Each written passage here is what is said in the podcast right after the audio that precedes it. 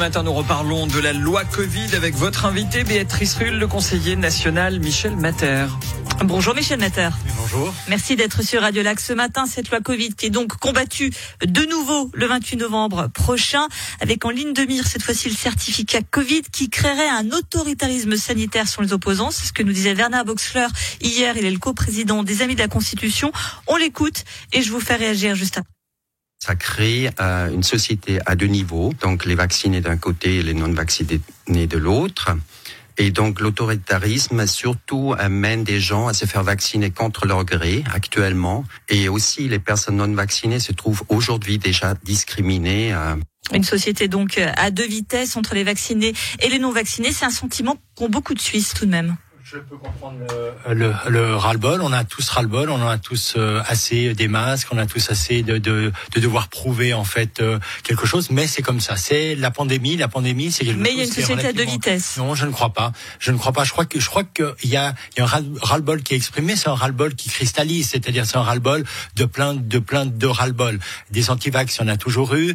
Des anti-gouvernements, il y en a toujours eu. Et je crois que là, on a une vraie euh, cristallisation. Normalement, on devrait être avec la dans une société comme la météo du jour, plutôt ensoleillée. C'est-à-dire une société qui peut retourner au théâtre, retourner au sport, retourner au, à l'événementiel, qui peut euh, avoir des vraies libertés. En, en étant vacciné, je pense que je me suis offert de vraies libertés dans une période, encore une fois, qui est différente de celle qu'on a vécue jusqu'à maintenant. Sentiment quand même que l'on force la population à se vacciner. Ça aussi, est assez constant. On le voit bien. Euh, les tests PCR ne sont plus remboursés. Euh, il y a un certain nombre d'endroits qui ne sont plus accessibles si on est dans les faits pas vraiment vacciné. Ça aussi, ça pose question. Euh, Werner Boxler l'expliquait. Hein, il y a une liberté vaccinale dans la Constitution, et là, on a l'impression que c'est un peu dévoyé tout de même. Je crois qu'il faut appeler un chat un chat. Il n'y a aucune obligation. Au jour d'aujourd'hui, il n'y a pas d'obligation. Moi, je suis contre les obligations. Je crois qu'il faut. Même si vous pouvez pas faire ceci et cela, etc non, je crois, je crois qu'on a mis à disposition, on a mis à disposition des centres de vaccination. On en a créé un à Genève gigantesque. On, on l'a fait gratuitement. Les gens ont un accès facile.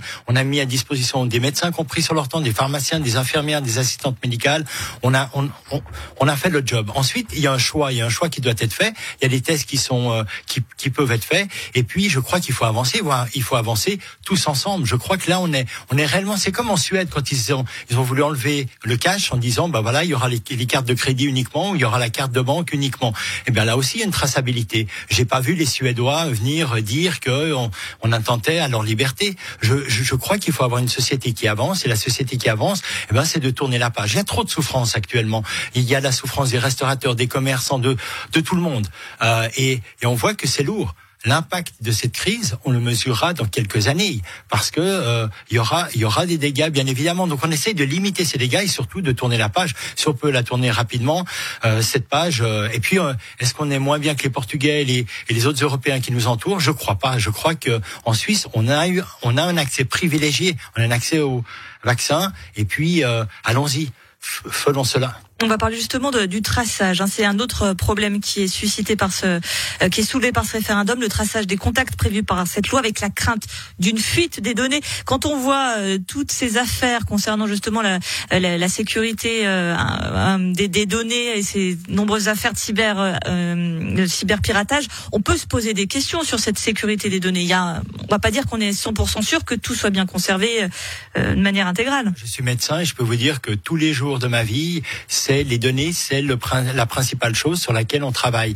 C'est-à-dire que ça, c'est vraiment quelque chose qui doit être garder ensuite. Est-ce qu'on peut le garantir aux gens qui nous écoutent que leurs données seront euh, uniquement dans les mains euh, des bonnes personnes, j'ai envie de dire Au jour d'aujourd'hui, il y a deux intelligences. Il y en a une qui est humaine, il y en a une qui est artificielle. Et ces deux intelligences, si on les met euh, dans les mains de hackers, qui sont eux-mêmes, bien sûr, la personne humaine, avec cette forme d'intelligence artificielle, oui, on peut hacker ou essayer de mettre la main sur les données. Ça fait peur, ça vous en conviendrez. Les données de santé sont très personnelles. Les, les données de santé sont très personnelles, mais on a la géolocalisation. Sur votre portable, vous avez la géolocalisation les, les jeunes qui, qui se promènent savent oui, je préfère qu'on sache où je vis plutôt qu'on sache que je suis vacciné pour telle ou telle chose. C'est vrai que les données, les données, c'est fondamental. On doit avoir la protection des données dans ce pays. Et on garantit au jour d'aujourd'hui, avec les connaissances d'aujourd'hui, la meilleure protection qu'on puisse avoir. On a vu les affaires à Rolles, on a vu les affaires à Montreux. Oui, il peut y avoir un vol de données. Les hôpitaux, les, hôpitaux, tout le temps, il y a des tentatives par rapport euh, aux données. Eh bien, on doit garantir, on doit surtout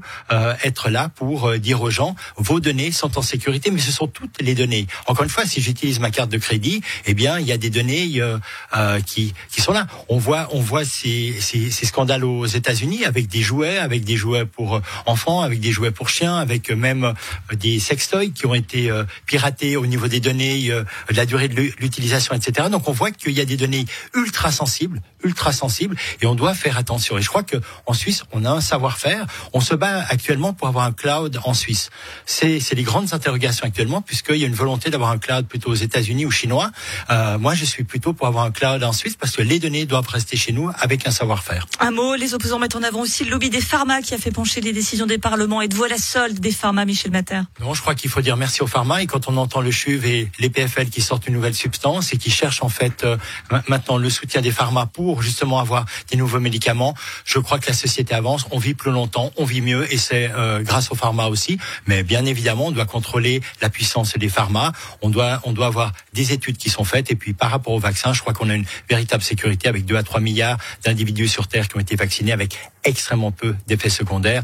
Donc oui à la vaccination. Merci beaucoup. Michel Mater, conseiller national vert libéral. On retiendra donc des données sensibles des sextoys. Merci à vous d'avoir été sur Radio Lac ce matin. Je vous en prie. Une interview à retrouver en intégralité et même en vidéo sur la page Facebook de Radio Lac sur Radio